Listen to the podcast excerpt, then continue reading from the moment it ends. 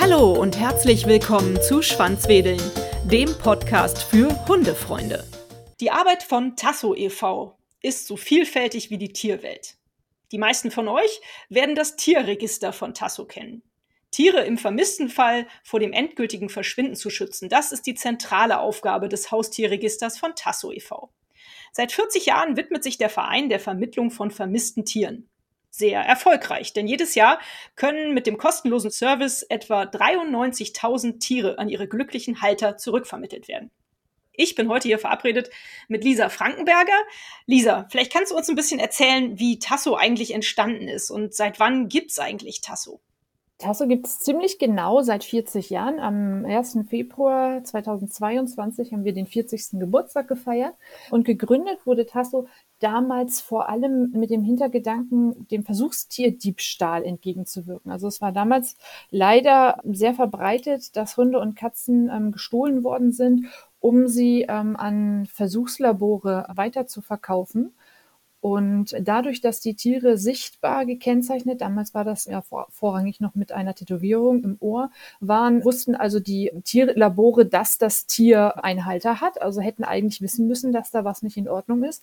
Und vor allem war es möglich, wenn die Tiere dann aus den Laboren befreit worden sind, dass man die Halter wiederfindet, indem man sie eben an einer zentralen Stelle registriert, weil früher war das sonst nur mal beim Tierarzt hinterlegt. Und wenn man nicht weiß, bei welchem Tierarzt man fragen muss, wird es natürlich schwierig. Das war also der Grundgedanke ähm, als Tasso gegründet wurde, das spielt zum Glück heute eigentlich gar keine Rolle mehr. In Laboren dürfen laut Gesetzesänderungen, die es dann vor einigen Jahrzehnten mal gab, nur noch Tiere verwendet werden, die ausschließlich für diesen Zweck gezüchtet worden sind. Und deswegen hat der Haustierdiebstahl für den Einsatz im Tierversuchslabor heute zum Glück keine Relevanz mehr.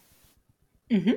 Und wart ihr von Anfang an von der Struktur her ein Verein oder gab es irgendwie einen Gründer, der diese Idee hatte und das Ganze initiiert hat, der das erstmal irgendwie ganz allein gemacht hat. Es waren wohl eine Handvoll Personen. Ich habe damals noch nicht gelebt, ich kann es also nicht genau, ähm, war, nicht, war nicht dabei. Es war eine Handvoll Personen, ähm, die so richtig als so ein kleines idealistisches Start-up das gegründet haben, ähm, wirklich in einem kleinen äh, Garage, in einem kleinen Raum und schon immer als Verein, aber es wuchs dann über die Jahre. Also es waren ähm, auch ganz, ganz viele Jahre nur richtig wenige Mitarbeiter, die alles selbst gemacht haben. Also sogar diese Tasso-Plaketten, die kennt man ja, diese roten Plaketten mit der individuellen Nummer drauf, die wurden noch bei Tasso händisch gestanzt. Der damalige Geschäftsführer hat jeden Brief einzeln unterschrieben. Das wurde alles per Hand gemacht und irgendwann musste man sowas dann an Dienstleister auslagern, weil bei mehr als zehn Millionen registrierten Tieren äh, mit sieben Millionen Tierhaltern dahinter ähm, kannst du dir vorstellen, das ist nicht mehr zu schaffen für ein einzelnes äh, kleines Unternehmen mit zehn Leuten.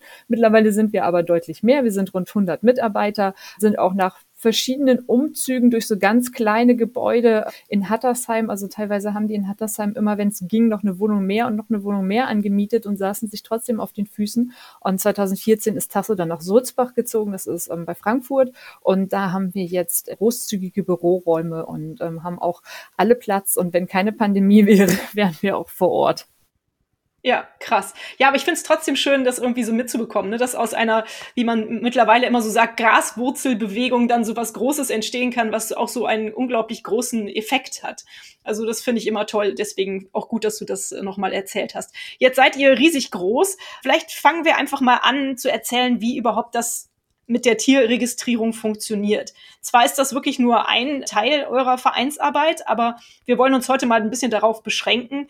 Und mich interessiert jetzt einfach mal, wenn ich zum Beispiel gerade ein Neuhundehalter sozusagen bin und meinen Welpen zu Hause habe, was passiert eigentlich? Wie registriert man ein Tier bei euch und was muss man dafür überhaupt tun? Dann gehst du mit deinem Welpen zum Tierarzt, wo er ja sowieso wahrscheinlich sogar schon war, je nachdem, wo er herkommt vom Züchter, hat er ja wahrscheinlich schon eine gewisse Grundimmunisierung gekriegt. Und dann hat er vermutlich aber auch schon einen Transponder bekommen. Das ist das, was man so landläufig Chip nennt. Viele Züchter machen das schon. Wenn das bei dir dann in dem Fall noch nicht passiert ist, gehst du zum Tierarzt und dann holt der Tierarzt das nach.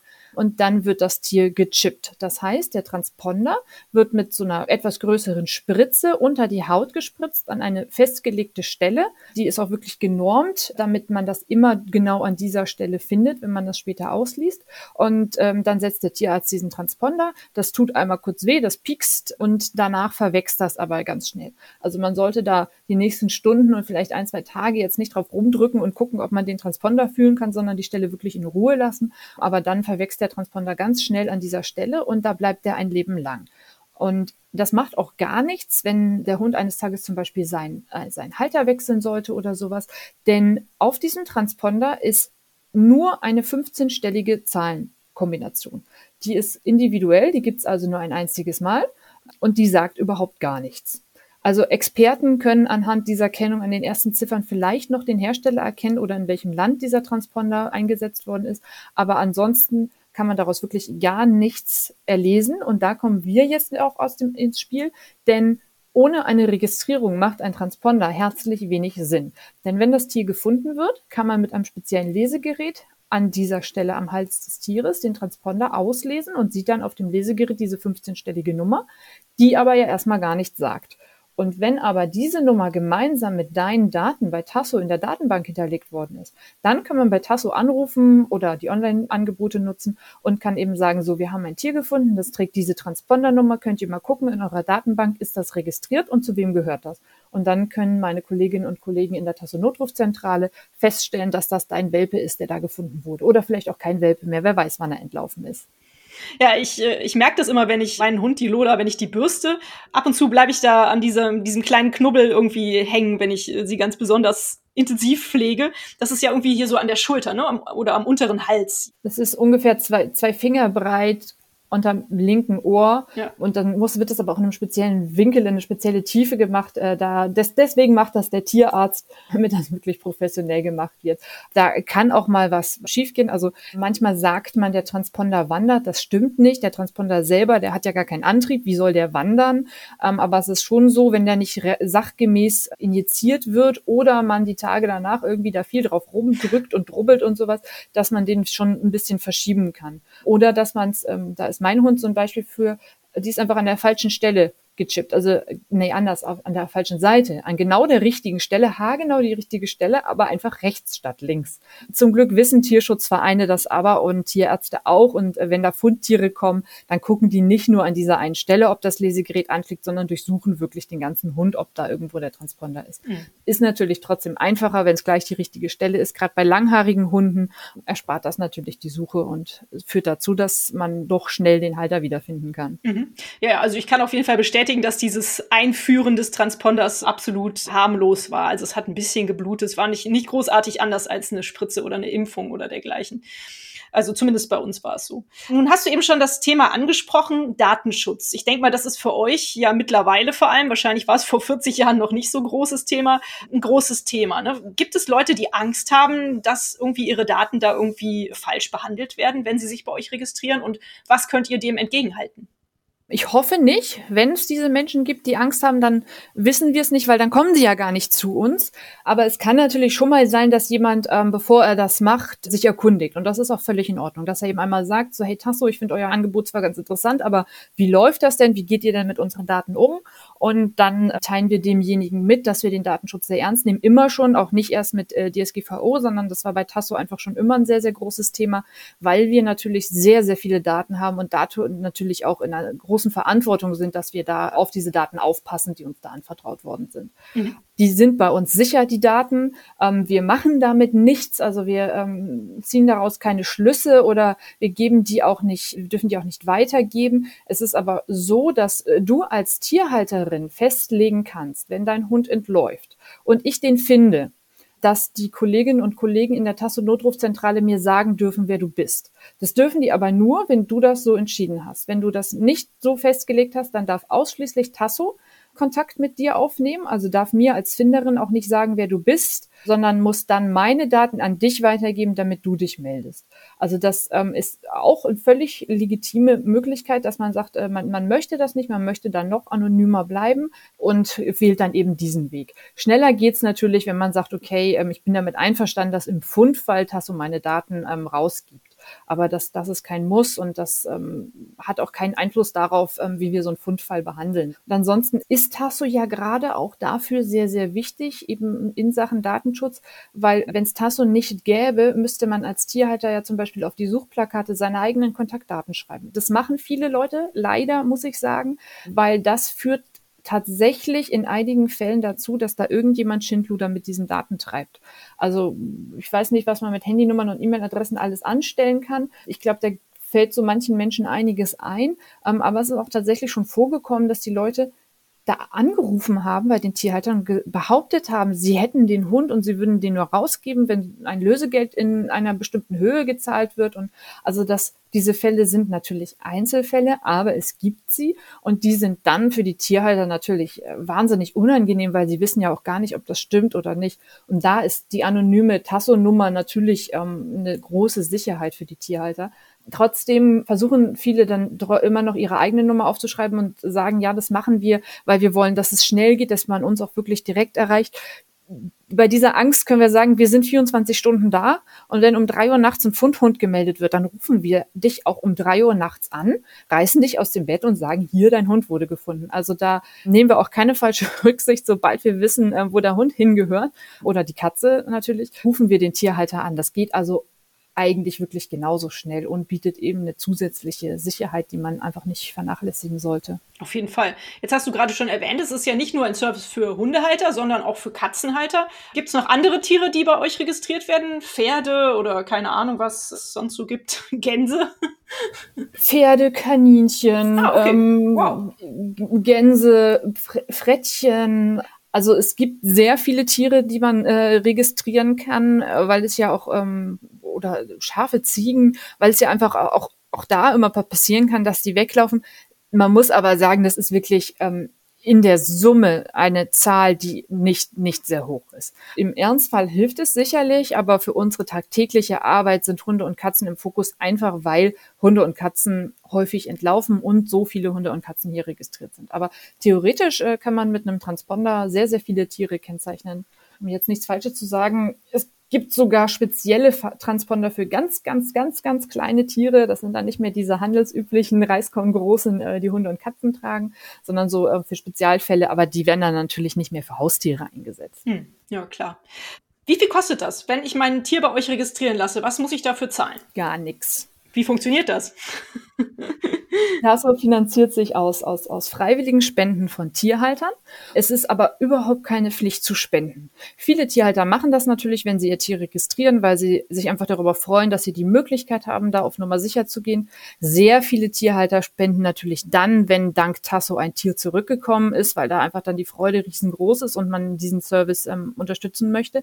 Aber wer das nicht kann oder auch nicht will, weil er sagt, ich spende ich spende für andere Zwecke. Das ist völlig in Ordnung. Also wir wissen das nicht, wir überprüfen das nicht. Wenn ein Tier entläuft, dann wird jedes Tier, ganz egal, ob wir 100.000 Euro von dem Tierhalter bekommen oder gar kein Euro jemals, ähm, das wird immer gleich behandelt. Und das ist auch wirklich dieses Credo hinter Tasso. Wir wollen, dass jedes Tier ein sicheres Zuhause hat und dass Tiere nicht unnötig lange irgendwo im Tierheim darauf warten müssen, mit ihren Haltern wieder vereint zu werden. Und das darf unserer Meinung nach nicht an finanziellen Möglichkeiten scheitern. Deswegen, wir finanzieren uns aus Spenden, aber sie sind absolut freiwillig und wer nicht spendet, muss da auch überhaupt kein schlechtes Gewissen haben. Der ist uns nicht weniger wert als derjenige, der spendet.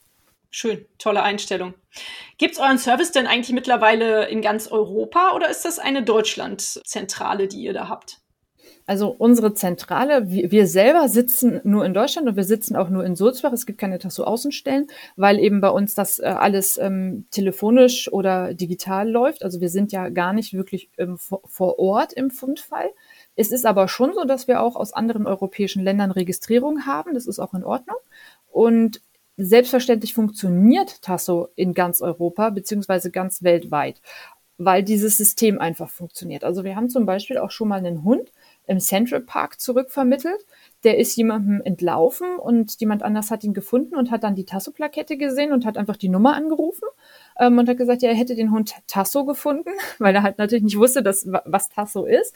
Und er stünde gerade im Central Park mit diesem Hund. Und dann haben die Kollegin damals in der, in der Notrufzentrale die Halterin herausgefunden oder den Halter, das weiß ich gar nicht mehr, und hat äh, dort angerufen und so konnten sich die beiden dann noch in New York im Central Park treffen und den Hund wieder übergeben. Also das System funktioniert weltweit und auch wenn ein Tier keine Plakette trägt, das kann ja immer mal sein, dass man die nicht dran macht äh, oder dass die abgefallen ist oder dass das Tier gar kein Geschirr mehr anhat oder ohne Halsband entlaufen ist, da gibt's ja viele Möglichkeiten. Dann ist ja immer noch die Möglichkeit, den Transponder auszulesen.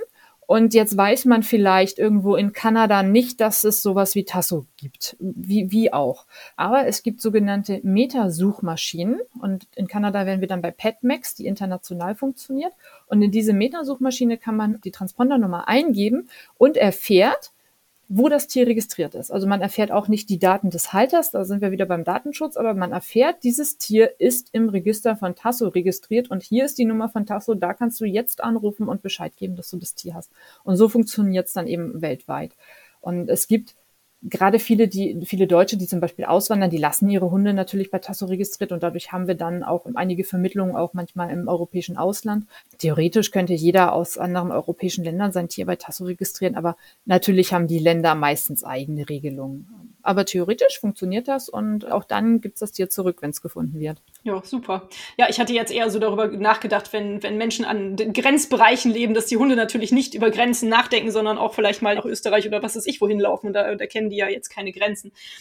Genau, genau. Ich bin aber sicher, dass in den anderen, in den europäischen Nachbarländern man Tasso kennt. Ja. Und gerade im, im Grenzbereich, ähm, da wird man garantiert auch bei Tasso abfragen. Aber wenn nicht, geht PetMax auch in Europa, beziehungsweise EuroPetNet. Das ist ein ähnliches, ähnliches Angebot. Also da gibt es zum Glück sehr viele Wege. Genau, aber deswegen macht die Registrierung eben in so großen Registern Sinn große überregionale Register. Das ist dann immer wichtig. Auf jeden Fall. Ich kann eine ganz schöne Geschichte erzählen. Das ist noch gar nicht lange her. Ich glaube, Anfang letzten Jahres waren wir in Holland. Und ich war morgens mit meiner Lola am Strand spazieren, haben Bällchen geworfen, sie ist ins Wasser gerannt, wir sind weit den Strand lang gelaufen. Und auf einmal habe ich ein Halsband gefunden. Kein Hund, aber ein Halsband. Und es war ein wirklich sehr schönes Halsband. Und da hing eure Plakette dran. Also habe ich gedacht, okay, probiere ich das doch mal so und habe auch bei euch angerufen und habe halt einfach dieses Halsband dann sozusagen zurückvermittelt, was der Halter halt am Strand verloren hatte. Und interessanterweise war das auch ein Kölner, der auf dem gleichen Campingplatz in Holland stand wie ich und der mich dann, nachdem ich bei Tasso angerufen hatte, rief er mich dann zurück und so konnten wir am Campingplatz das hübsche Halsband übergeben. Ja, cool. Also auch das hat funktioniert und ich war ganz auch begeistert. Das funktioniert, genau, ja. genau, genau. Und das ging super schnell und ich war, war ganz begeistert und ich wurde auch an der Hotline ganz, ganz freundlich sozusagen bedient und äh, da habe ich dann mal wieder gedacht, toll, dass es Tasso gibt.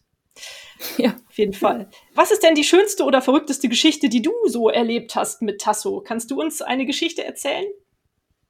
Direkt erleben tue ich sie meistens ja nicht, mhm. da ich selber nicht in der Notrufzentrale arbeite, sondern äh, ja die äh, Pressesprecherin bin. Aber man kriegt natürlich sehr viel mit, auch weil ich äh, im Nachhinein ganz oft mit den Tierhaltern telefoniere, die uns dann die Erfolgsgeschichten erzählen, damit wir die veröffentlichen können. Und da gibt's wirklich so viel, wo man, wo man Gänsehaut kriegt, äh, wo man das, dass man sich kaum vorstellen kann. Also zum einen, weil sich Tierfreunde so eine wahnsinnige Mühe geben, sich um die Fundtiere zu kümmern oder sie zu retten oder zum Beispiel wochenlang eine Katze vorsichtig angefüttert haben, bis sie endlich so zutraulich war, dass sie mit ihr zum Tierarzt gehen konnten und ihr teilweise so einen Winterunterstand gebaut haben, damit sie nicht friert, ähm, weil die wirklich noch so scheu war. Oder Menschen, die einem Hund helfen. Ich hatte mal einen Tierhalter, dessen Hund, der ist in, in, in so einem ostfriesischen Urwald ähm, verloren gegangen. Also so ein ganz, ganz tiefes Gestrüpp, wo man sich kaum bewegen kann. Die waren damals im Urlaub dort. Und das war der letzte Urlaubstag und die Familie musste abreisen und der Tierhalter wollte aber nicht. Der hat dann all seine Termine abgesagt, beziehungsweise ist einen Tag, glaube ich, musste er nach Belgien zu einem Meeting. Ist von Jever war das, glaube ich, von Jever aus losgefahren nach Belgien zu dem Meeting und am Nachmittag noch wieder zurück, also war den ganzen Tag auf der Autobahn, weil er einfach nicht weg wollte. Und der hat die Nacht da im Urwald verbracht und auf seinen Hund gewartet und gesagt, da kriege ich heute noch äh, ein bisschen Gänsehaut, wenn, wenn er das erzählt hat. Das sind wirklich richtig schöne Geschichten. Eine Geschichte habe ich wirklich mal live miterlebt. Die ist weder verrückt noch witzig, aber war wirklich, also die, die fand, war für mich sehr, sehr prägend. Ich habe die Silvesternacht mal in der Notrufzentrale bei Tasso verbracht, weil ich darüber berichten wollte und die Kollegen da mal begleiten wollte in der Silvesternacht. Und du kannst dir vorstellen, Silvesternacht ist bei Tasso wirklich Ausnahmezustand, weil da einfach so wahnsinnig viele Hunde jedes Jahr entlaufen, weil die Angst haben vor den Böllern, weil sie auch Tage vorher schon teilweise, weil sie erschreckt worden sind, wo man überhaupt gar nicht damit rechnet, dass ein Böller losgeht. Und in diesem Fall war das so, dass ein Hund entlaufen ist, weil ein Gast ähm, die Tür, die Wohnzimmertür ähm, zum Garten geöffnet hat und nicht schnell genug zugemacht hat. Und dann hat es geknallt und der Hund ist in Panik weggelaufen. Und uns rief die Tierhalterin an. Die hatte meine Kollegin dann ähm, am Telefon und ich habe mitgehört. Und sie erzählte ihr total aufgelöst, der Hund ist weggelaufen und sie hat so eine Angst und der Hund rennt Richtung Autobahn und war, war total fertig. Und meine Kollegin hat das sehr schön begleitet und hat auch die Suchmeldung dann eben aufgenommen und gesagt, wir melden uns, wenn wir was hören. Und eine Viertelstunde später ungefähr war dann ein anderes Telefonat, wo uns jemand anrief, ähm, eine Beifahrerin im Auto und die sagte äh, total aufgeregt, und hier ist gerade, hier läuft ein Hund auf der Autobahn. Hier rennt ein Hund auf die Autobahn. Der sieht so und so sieht der aus und wir fahren gerade hier und, und der ist mitten auf der Autobahn. Es war halb zwei oder sowas. Und die Beschreibung passte eins zu eins zu diesem Hund, der im Vorfeld entlaufen war. Und dann haben wir geguckt auf Google Maps, wie nah das ist. Und das war von der Entfernung, das waren, zwar, ich glaube, 10 Kilometer oder 15 Kilometer entfernt von dem Wohnort, aber ein Hund in Panik, für den sind 10 Kilometer ja nichts. Ne? Und das, das war ganz schlimm. Also wir wussten, dass dieser Hund möglicherweise da jetzt gerade auf der Autobahn um sein Leben rennt und das kann ja wirklich dramatisch ausgehen. Und dann musste meine Kollegin aber natürlich die Halterin informieren und das Wahnsinn. Also wie, sie musste dann da eben anrufen und ihr sagen, dass wir gerade vermuten, dass ihr Hund da äh, über die Autobahn rennt. Und das war so ein Moment, das werde ich nie vergessen, weil ich wäre völlig überfordert gewesen, in diesem Moment da die Nerven zu behalten und die Tierhalterin anzurufen und ihr das ruhig zu sagen, ohne da die Panik zu schüren. Und meine Kollegin Sabrina, die hat das einfach so gut gemacht hat er ganz verständnisvoll und ganz ruhig beide Fälle eben aufgenommen und da vermittelt und die Dame angerufen und ihr das erzählt. Und sie konnte sich das auch nicht vorstellen, weil sie meinte, das sei zu weit weg. Und war zum Glück, ist sie auch nicht, nicht total in Panik ausgebrochen, aber das war schon wirklich so ein Moment, wo ich gedacht habe, Gott sei Dank habe ich bei Tasso echte Menschen an der Leitung, die das auch tagtäglich mitmachen, die genau wissen, wie sie bei sowas mit sowas umgehen müssen, die mich auch irgendwie auffangen können, weil also ich wäre völlig fertig gewesen, glaube ich. Das war aber so, so gut gemacht von ihr. Und im Nachhinein, um das aufzulösen, um hier auch nicht äh, zu, zu, negativ zu sein, es ist alles gut gegangen. Der Hund ist nach Hause gekommen. Wir wissen bis heute nicht, ob es wirklich der Hund war, der auf der Autobahn war. Die Halterin vermutet immer noch, dass es nicht so gewesen ist. Der Hund ist gesund wiedergekommen und es wurde auch kein anderer Unfall auf der Autobahn gemeldet, dass irgendwie ein Hund verletzt worden ist. Also alles gut gegangen. Aber die Geschichte, die werde ich nie vergessen. Das glaube ich, vor allem wenn man das dann so sozusagen live am Telefon miterlebt. Ja.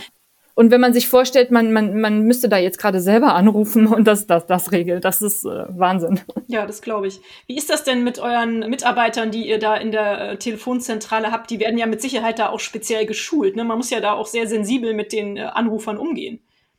Ja, also die ähm, werden, die haben eine sehr lange, wochenlange Einarbeitung, weil wir mit sehr vielen verschiedenen Programmen arbeiten, weil man da sehr vorsichtig sein muss, weil man genau wissen muss, ähm, was man bedient, weil man auch eine sehr, sehr hohe Taktung hat. Also das muss man wirklich sagen, ähm, dass das ist, da, da geht ein Anruf rein, man muss das bearbeiten, dann weiß man schon, in der, in der Warteschleife wartet der nächste und in solchen, also wir wollen ja auch wirklich helfen. Ähm, das ist ja kein so gut, Menschen in anderen Callcentern wollen sicherlich auch helfen, aber da steckt vielleicht nicht immer diese Dramatik hinter. Also das ist schon ein sehr fordernder Job, auf den man sehr gut vorbereitet werden muss. Und deswegen haben wir eine sehr lange Einarbeitung, wo dann auch viele Fälle begleitet werden, wo auch eine, ähm, die, die geschult werden, was kannst du wann, wie sagen, wie kannst du damit umgehen. Aber ich glaube, letztlich muss da jeder auch so ein bisschen seinen Weg finden ähm, wir, also die einen machen das vielleicht eher, eher ein bisschen, bisschen sachlich, die anderen sind ganz, ganz einfühlsam. Ähm, da findet, glaube ich, jeder so seinen Weg. Und ich glaube, manchmal müssen sie auch einfach nach so bestimmten Fällen, wie zum Beispiel da mit dem Hund auf der Autobahn, auch echt einfach erstmal durchatmen. Ja, das glaube ich. Ich wäre zu Tränen. Ich ständig, wahrscheinlich ständig in Tränen aufgelöst an deren Stelle. Deswegen gut, dass das äh, meine lieben Kolleginnen und Kollegen machen, die das sehr gut können. Ja, sehr schön, klasse. Hast du denn vielleicht ein paar Tipps für Menschen, die einen entlaufenen Hund äh, treffen, die einem entlaufenen Hund begegnen oder einem voraussichtlich entlaufenen Hund? Was, was kann man tun? Wie, wie, wie soll man damit umgehen eigentlich? Am besten gar nicht zu viel Es ist auch oft schon hilfreich, wenn man einfach sieht, okay, hier stimmt gerade was nicht und mal bei Tasso anruft und sagt, ich stehe hier gerade unten am Rhein und hier läuft ein Hund alleine entlang. Das ist ja schon ungewöhnlich, wenn ein Hund ohne Mensch ist. Und einfach nur mal den Fall schildert, weil dann können nämlich die Kolleginnen und Kollegen in der Tasso Notrufzentrale gucken, okay, liegt uns da vielleicht eine Vermisstmeldung vor? Könnte das dieser oder jener Hund sein? Und dann wird die Sichtung notiert und der Halter informiert. Denn es ist so, dass Hunde, je nach Charakter natürlich, also wenn ein Golden Retriever schwanzwedelnd auf, auf dich zukommt und dir die Hände abschlappert und sagt, Gott sei Dank ein Mensch, natürlich, dann äh, sichere ihn, melde das bei Tasso, nimm ihn mit, kümmere dich. Aber viele Hunde entlaufen ja entweder schon in Angst oder geraten dann später in Panik, wenn sie wirklich auf sich allein gestellt sind. Und da kann man, glaube ich, oft, wenn man zu aufdringlich ist, viel falsch machen. Und man muss ja immer aufpassen, dass man den Hund dann nicht irgendwie weiter, weiter wegtreibt. Also, dass der nicht irgendwo auf die Straße läuft oder auf die Autobahn rennt oder auf die Bahngleise läuft oder sowas. Und deswegen ist das erste mal Ruhe bewahren, abwarten, gucken. Ähm, kann man den Hund einschätzen? Kommt der, möchte der überhaupt zu einem kommen? Also niemals auf den Hund zulaufen oder sowas. Was man vielleicht versuchen kann, wenn man merkt, okay, der hat offensichtlich Interesse an mir, ist sich klein zu machen, sich hinzusetzen, den Rücken zuzudrehen, vorsichtig eine Hand auszustrecken und gucken, ob der Hund sich nähern möchte. Aber das sollte man wirklich auf keinen Fall zu sehr forcieren, weil das, das merken die Hunde und dann kriegen die Angst und damit kann man viel mehr falsch machen. Also eine gut gemeldete Sichtung ähm, ist in solchen Fällen schon wirklich sehr viel wert. Mhm. Und es gibt aber natürlich auch sehr viele Hunde, die einfach froh sind, den Mensch zu finden, die freudestrahlend mit dem mitgehen, die dann auch gerade Silvester äh, haben wir dann teilweise Anrufer gehabt, die gesagt haben, so, ich habe den jetzt hier bei mir im Wohnzimmer, der hat sich schon auf dem Sofa breit gemacht, dem geht's gut, ich kraul den, ähm, wenn sie den Halter erreicht haben, sagen sie Bescheid. Also die gibt es auch, aber das würde ich wirklich immer den Hund kommen lassen ja. und da nicht, nicht zu viel Druck ausüben. Ja, richtig, das ist ein guter Tipp. Mein Tipp an alle Hundehalterinnen und Hundehalter ist auf jeden Fall, lasst euch bei Tasso registrieren. Denn wie ihr jetzt mittlerweile gehört habt, das ist eine super Sache. Es kostet nichts. Es bringt euch nur Vorteile, euch und euren Hunden. Und ja, also auf jeden Fall nicht nur chippen lassen, sondern danach auch registrieren bei Tasso. Wer das noch nicht gemacht hat, das kann man auch jederzeit machen, auch nach fünf, sechs Jahren, nachdem man gechippt hat. Registriert euch bei Tasso, bitte. Liebe Lisa, ich frage meine Interviewpartner eigentlich auch immer nach ihrer eigenen Hunde-Lebensgeschichte. Wann hattest du denn so deine ersten Hundeerfahrungen und was für einen Hund hast du eigentlich zu Hause? Hast du einen?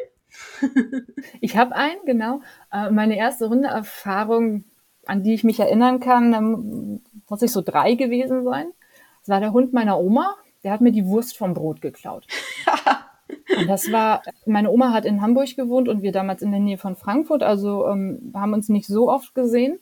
Und irgendwie war das so ein einschneidendes Erlebnis für mich, ähm, dass ich sicher war, dass das so, so ein Rottweiler-Kaliber sein müsste, dieser Hund. Und Jahre später, als ich wieder dort zu Besuch war und der Hund auch wieder da war, habe ich festgestellt, der ging mir damals schon gerade noch bis zum Knie. Also das war irgendwie so ein kleiner, kleiner als ein Cocker Mischling. Also weit weg von dem bedrohlichen Rottweiler, aber das war in meinem Kopf einfach, hat sich das so festgesetzt, dass dieser Hund meine Wurst geklaut hat.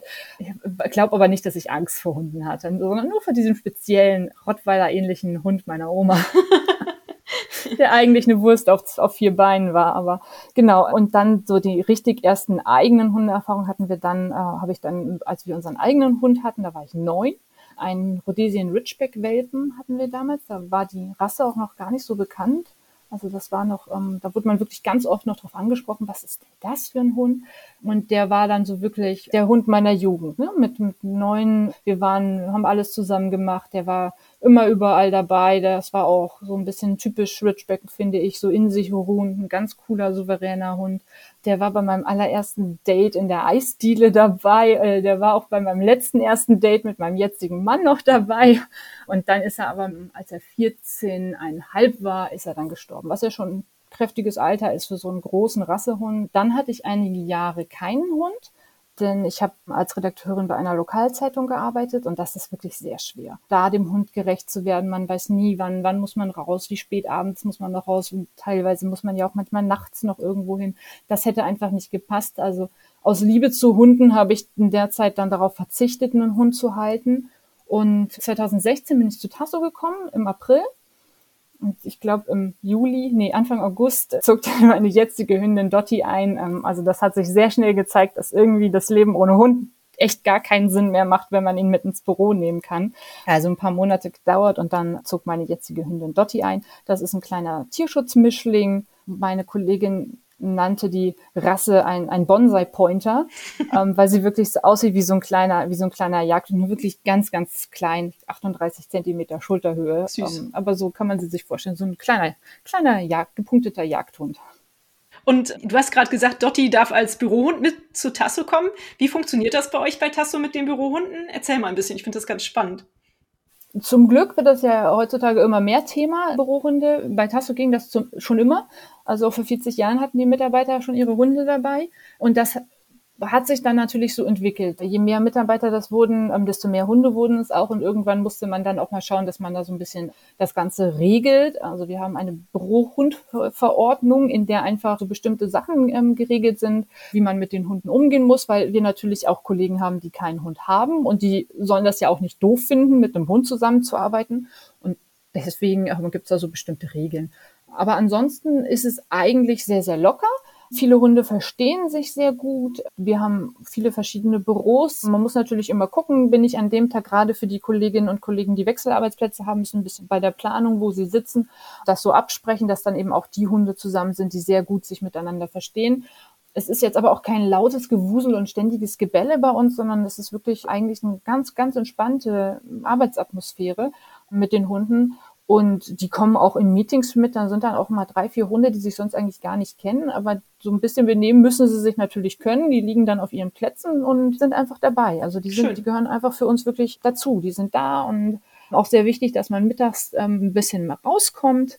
Oder wer auch mal ein bisschen Stress hat oder sich geärgert hat, der findet immer einen Hund, der bereit ist, sich kraulen zu lassen, um ein bisschen den Stress zu senken. Also da haben Hunde sehr viele positive Effekte auf uns Menschen. Toll. Ja, klasse. Ja, ich bin nämlich jetzt gerade in ein Büro reingekommen, sozusagen, wo es noch nie einen Bürohund gab. Und das war aber eine meiner Bedingungen bei dem Vorstellungsgespräch sozusagen, dass ich gesagt habe, ja, ich muss meinen Hund mitbringen können. Das wurde mir dann jetzt auch zugesagt, aber da muss ich das alles halt noch so ein bisschen finden. Deswegen bin ich gerade wieder so ein bisschen auf der Suche nach Erfahrungen. Eine Bürohundeordnung wäre auf jeden Fall etwas, was ich meinem Chef auch gerne mal dann als Vorschlag vorlegen werde, weil da war nämlich auch die Angst, ja, wenn jetzt dann jeder seinen Hund mitbringt, was passiert genau. dann hier eigentlich? Ne? Bricht dann genau. das Chaos aus. Aber schön, dass es so gut funktioniert.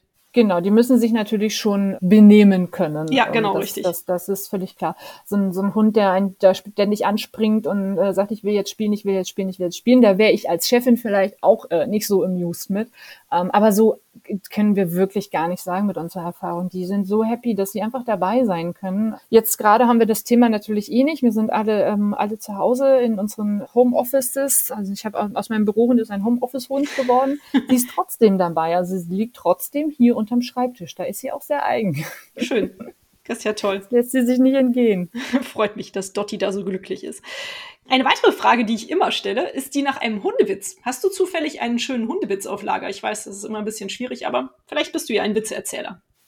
Ähm, ich bin nicht unbedingt der geborene Witzeerzähler, aber wir hatten auf unserer Facebook-Seite Shelter mal eine Aktion, äh, den sogenannten Flachwitz-Freitag. um, das heißt, wir haben tatsächlich einige Tier- und Hundewitze. Könnte also weiß nicht, ob ich da so äh, talentiert für bin, die zu erzählen. Versuch's einfach. aber aber ich, ich, ich kann es mal versuchen. Treffen sich zwei Hunde, fragt der eine, wie heißt du denn? Antwortet der andere, ich weiß nicht so genau. Ich glaube, ich heiße Nein. Wie gesagt, die Aktion hieß Flachwitz Freitag. Die Witze sind also per flach. Definition eher flach. Genau. Doch finde ich aber sehr schön. Wo du es gerade erwähnt hast, eure Facebook-Seite. Wo kann man Tasso denn überall finden? Wie kann man euch erreichen, wenn man interessiert ist, äh, nähere Informationen über euch zu finden? Über unsere Website www.tasso.net. Das Net ist ganz wichtig, damit man auch wirklich bei uns landet. Über Facebook natürlich, über Instagram, da sind wir aktiv. Man findet uns in, also man kann uns anrufen, wie gesagt, 24 Stunden telefonisch erreichbar. Und es gibt eine Tasso-App, die heißt TipTap. TipTap, die Tasso-App. Über diese App ähm, kann man ähm, sich anmelden und äh, Suchmeldungen kriegen. Also ich kann zum Beispiel sagen, dass ich in der Nähe meines Wohnorts im Umkreis von so und so vielen Kilometern gerne informiert werden möchte, ähm, wenn ein Tier vermisst wird. Und dann kriegt man dieses Suchplakat, was du sicherlich kennst. Das kriegt man dann über diese App mitgeteilt und dann weiß ich, oh, okay, in meiner Nachbarschaft ist ein Hund entlaufen. Jetzt kann ich, wenn ich selber mit meinem Hund unterwegs bin, kann ich einfach mal die Augen aufhalten. Vielleicht sehe ich ihn ja. Ah, das ist ja super. Tipp, tap? Tipp, tap. Tipptapp. Tipptapp. Super. Das Tapsen, das Tapsen von Pfoten. Das ist ja klasse. Also ich werde auf jeden Fall alle diese Links und auch die App natürlich in, in die Folgennotizen hier reinschreiben. Wenn da jemand Interesse hat, kann er das auch da nachlesen. Aber ich finde das ganz klasse, weil wir hatten nämlich neulich hier, ähm, ich bin bei nebenan.de angemeldet, weil ich das eigentlich so eine ganz nette Plattform finde. Und da wurde neulich geschrieben, dass jemand einen Hund gefunden hat hier in der Umgebung und was er denn jetzt tun sollte und an wen er sich wenden sollte. Und der hatte halt kein Halsband. Und auf jeden Fall ist es dann ja ganz schön, wenn man auch solche Tipps wie Tipp, Tap weitergeben kann. Das ist ja ganz klasse. Toll. Genau, und das geht aber sonst auch, wenn man die App nicht hat. Das kann man auch über, ähm, über unsere Website machen. Ähm, Tasso also tasso.net slash, ähm, ich glaube, Suchmeldungen heißt das dann. Dann sieht man die aktuellen Suchmeldungen. Dort kann man dann seine Postleitzahl eingeben und dann kann man eben auch gucken, ähm, ob, ob man das Tier dort findet. Das ist natürlich alles, sind wir wieder beim Datenschutz, wenn der Halter eingewilligt hat. Aber natürlich willigen Tierhalter in der Regel ein, dass die Suchmeldung veröffentlicht wird, weil sie wollen ja, dass ihr Tier gesucht und gefunden wird. Richtig, auf jeden Fall. Tipp-Tap, Jetzt sind wir bei Top-Tipp. Ich frage immer nach einem Top-Tipp für Hundehalter. Hast du einen Tipp, den du gerne noch loswerden möchtest? Also den Top-Tipp hast du ja schon selber eben deinen Hörerinnen und Hörern gegeben, indem du gesagt hast, registriert eure Tiere bei Tasso. Ist tatsächlich, kann ich nicht anders sagen, ist, ist der Top-Tipp, weil das eben wirklich hilfreich ist. Und ansonsten würde ich ähm, einfach so grundsätzlich für Gelassenheit werben wollen. Mhm. Ähm, also dass ähm, jetzt nicht alles, äh, die Sachen mal ruhig angehen lassen. Ähm, ich, ich glaube, dass Hunde ähm, sehr sensibel sind und sehr, sehr darauf reagieren, wie, wie locker man, man, man ist, wie man, wie man die Sachen angeht. Also dass, dass, dass man das einfach alles nicht so, ähm, dass man sich da ruhig das Ganze zu Gemüte führt. Mhm.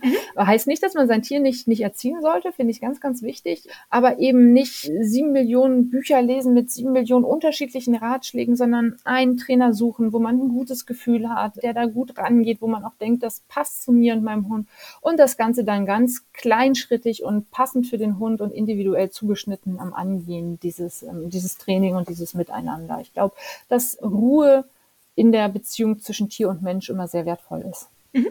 Schön, ja, guter Tipp.